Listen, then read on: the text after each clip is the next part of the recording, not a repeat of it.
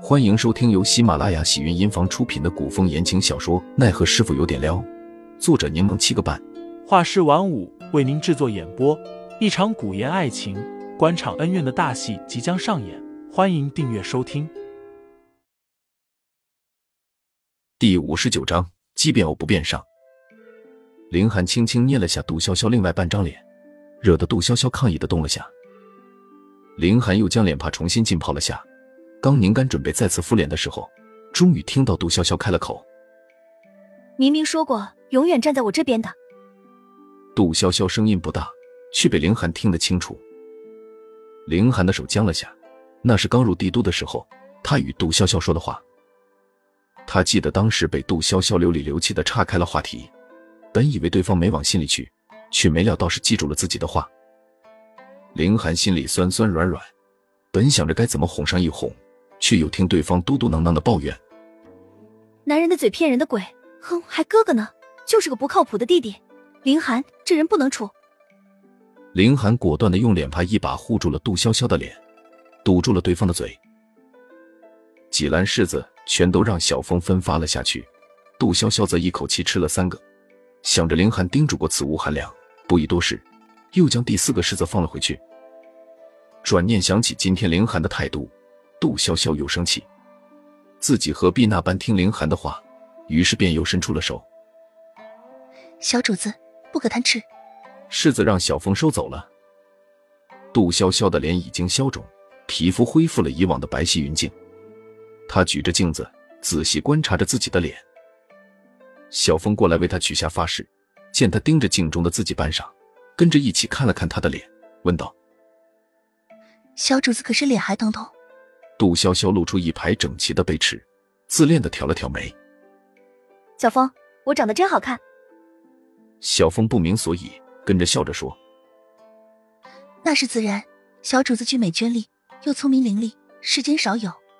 不过那毒妇也太凶狠了，日后一定要好好教训她。”然而杜潇潇却没心没肺的笑着：“还好没破相。”因为此事。赵雪与杜潇潇关系更为亲密起来。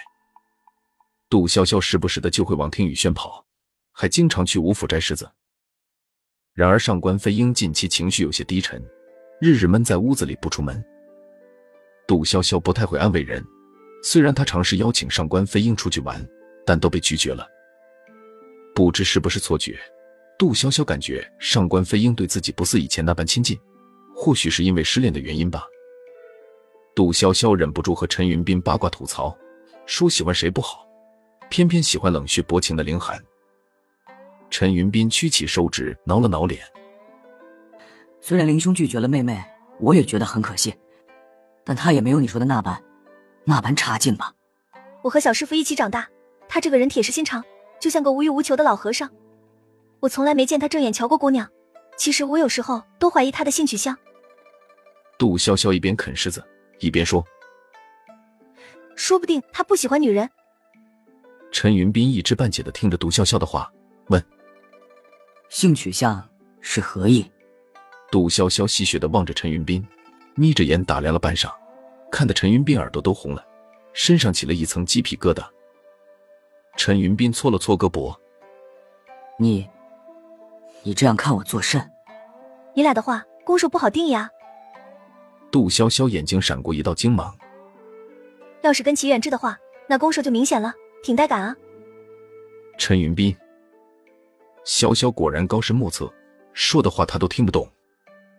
杜潇潇，杜潇潇身后传来凌寒的声音，他心虚的缩了下脖子，转头笑嘻嘻的打招呼：“小师傅，来吃柿子啊。”凌寒睨了眼杜潇潇，转而与陈云斌说道：“陈兄。”上官阁主来了，义母来了。陈云斌忙站起身，问他：“林兄可知所为何事？”不太清楚，只知道他去了望梅院。你还是亲自去看看吧。陈云斌听罢，便起身告辞了。杜潇潇好奇的想要跟上去，却被林寒拦住了。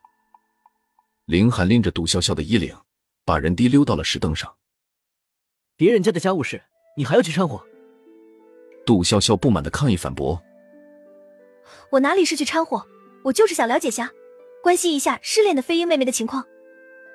哦，你倒是关爱同伴。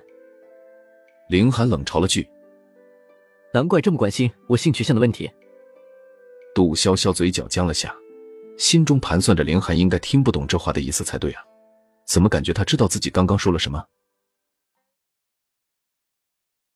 听众老爷们，本集已播讲完毕，欢迎订阅专辑，投喂月票支持我，我们下集再见。